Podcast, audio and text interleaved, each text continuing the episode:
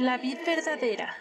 Ministerio sin paredes. Presenta. Bocaditos de sabiduría. Esta escritura inspirada por Dios es útil para enseñar, para censurar, para rectificar las cosas y para educar de acuerdo con lo que está bien, a fin de que el hombre de Dios esté perfectamente capacitado y completamente preparado para realizar todo tipo de buenas obras. Esfuérzate y sé valiente. No tengas miedo ni te desanimes, porque el Señor tu Dios está contigo donde quiera que vayas. Sí, donde, quiera, que vayas. Todo lo que estos pequeños audios te revelarán pueden transformar tu vida. Escúchalos diariamente con atención, Bocaditos de sabiduría. que te hacen crecer cada día. Mi vida es un milagro de amor. Me atrajiste con tus buenas, Señor. Cuando más perdido estaba, El vino produce burlones. La bebida alcohólica lleva a la pelea. Los que se dejan llevar por la bebida no pueden ser sabios. La furia del rey es como el refugio del león. Quien provoca su enojo pone en peligro su vida. Evitar la pelea es una señal de honor. Solo los necios insisten en pelear. Los que por pereza no harán en la temporada correspondiente no tendrán alimento en la cosecha. Bienvenidos a una emisión más. Comenzaremos citando este versículo que será la base de nuestra enseñanza de hoy. El vino produce burlones, la bebida alcohólica lleva a la pelea, los que se dejan llevar por la bebida no pueden ser sabios. ¿Recuerdas un pasaje donde Jesús estaba en una fiesta? Bueno, específicamente era una boda. En esa boda estaban algunos conocidos de Jesús, especialmente su madre. En ese tiempo, como ahora, se acostumbraba a dar el buen vino al inicio de la fiesta, y cuando la gente se ponía más ebria y quería seguir bebiendo, se le daba el vino más corriente. Durante la fiesta de bodas, se acabó el vino. Entonces María le dijo a Jesús, ya no tienen vino. Jesús le respondió, Madre, eso no es asunto nuestro. Aún no ha llegado el momento de que yo les diga quién soy.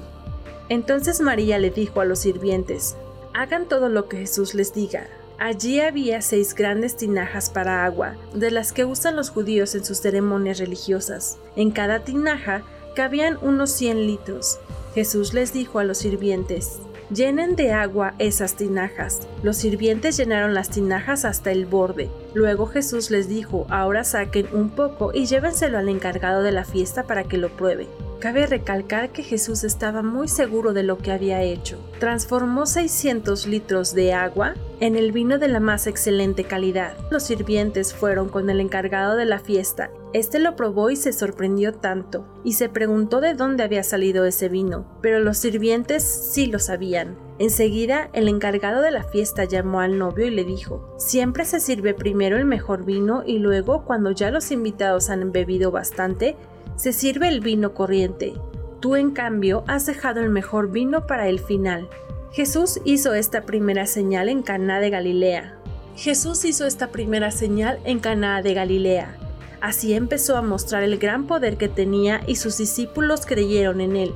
Después de esto, Jesús fue con su madre, sus hermanos y sus discípulos al pueblo de Cafarnaún, y allí se quedaron unos días.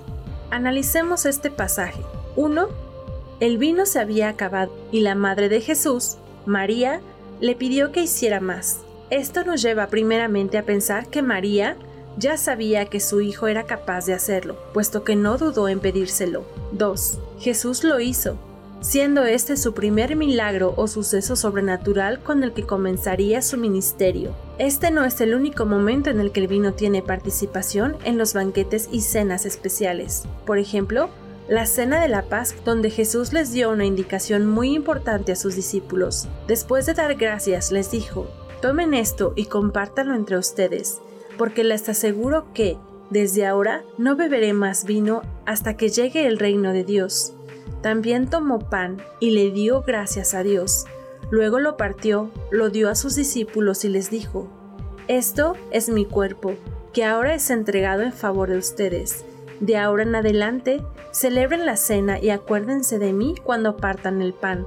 Cuando terminaron de cenar, Jesús tomó otra copa con vino y dijo, Este vino es mi sangre derramada en favor de ustedes. Con ella Dios hace con ustedes un nuevo pacto. El pan representa su cuerpo y el vino su sangre derramada para el perdón de los pecados.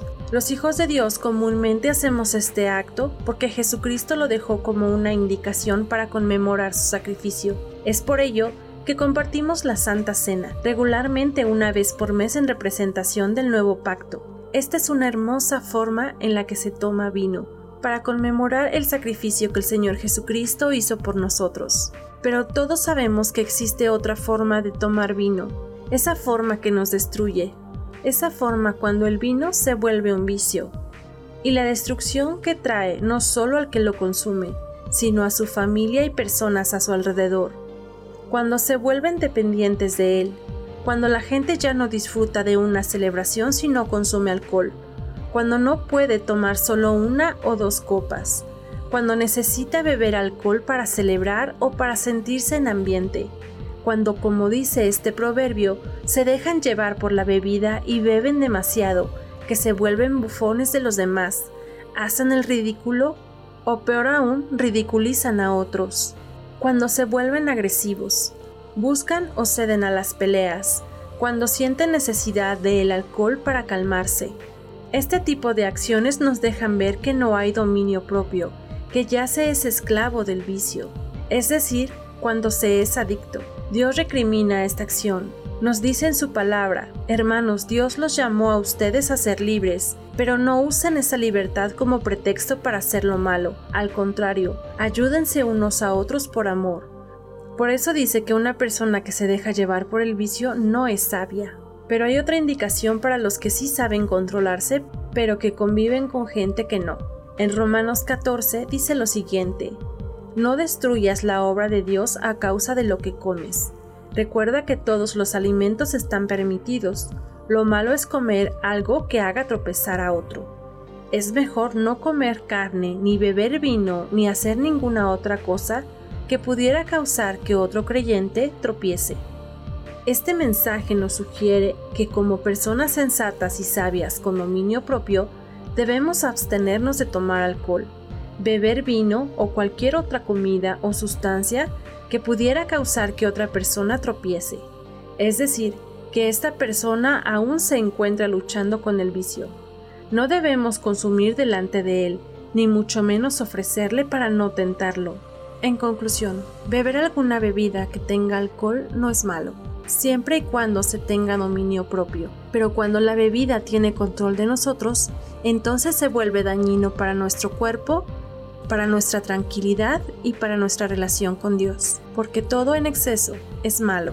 Si tú te has refugiado en el alcohol por querer olvidar alguna herida de tu niñez o alguna persona que te ha lastimado y crees que solo así olvidas, tal vez porque te sientes menospreciado o muy feliz que quieres celebrar siempre con vino, o porque disfrutas la sensación de sentirte embriagado, o solo simplemente por diversión. Quiero decirte que es un acto que cobra muy caro el precio, que no solo te destruye a ti, sino todo lo que está a tu alrededor, tu familia, tu matrimonio, tu trabajo, tus relaciones, tu dignidad, tu identidad y el respeto de la gente que te rodea. En Filipenses 4:13 nos dice, todo lo puedo en Cristo que me fortalece, todo. Así que podemos ser fieles a nuestras convicciones sabios para no ser dominados por el alcohol y lo suficientemente empáticos para no hacer tropezar a otros en vicios, sino que animarlo a poder sujetar su adicción, mostrándole el amor de Jesús y que Él también todo lo podrá en Cristo que lo fortalece. Si te gustaría experimentar esa libertad y fortaleza, esa nueva vida que Cristo te ofrece, te invito a orar conmigo. Señor, tú haces de lo imposible posible. Eres un Dios grande, eres más grande que mis adicciones, más grande que mis debilidades. Tú sabes que he sido débil y que me cuesta reconocer que soy alcohólico y que el vicio se ha apoderado de mí. Me he refugiado en el vicio y he dañado a mi familia. He buscado en lugares equivocados la forma de salir y no lo he conseguido. No me podía acercar a ti porque siento que no soy digno, porque siento que no te merezco, porque te siento lejos. pero hoy sé que no soy un caso perdido para ti, que a todos nos das una nueva oportunidad. Quisiera recuperar el amor y el respeto de mis amigos y de mi familia en general. Finjo que no me importa, pero en realidad muchas veces me he sentido solo y trato de llenar ese vacío. Señor, dame la fortaleza para abstenerme. Toma el control de mi vida. Enséñame a vivir bien, a gozar de la libertad. Quiero dejar de beber. Perdóname por mis pecados que consciente e inconscientemente he cometido. Dame la oportunidad de disfrutar lo que tengo y de valorarlo. Escribe mi nombre en el libro de la vida para que pueda ser salvo. Ayúdame a ser esa persona que tú esperas que sea. Quiero aprender a depender de ti y dejar de depender del alcohol para sentirme feliz. Amén. De mí y mi futuro no se confiaba nada, no se esperaba nada más que un final muy triste. Estaba como Atreyu, hundiéndome en la nada. Creí que no valía nada hasta que tú apareciste y en mí soplaste aliento de vida. Aliento de gracia inmerecida. Fui sacado del fango por tu mano extendida.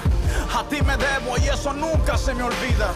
Ahora me ven distinto, siervo de Cristo invicto, el ex drogadicto ahora es un hombre de bien. Mas no olviden que si hoy existo, no es porque sea muy listo.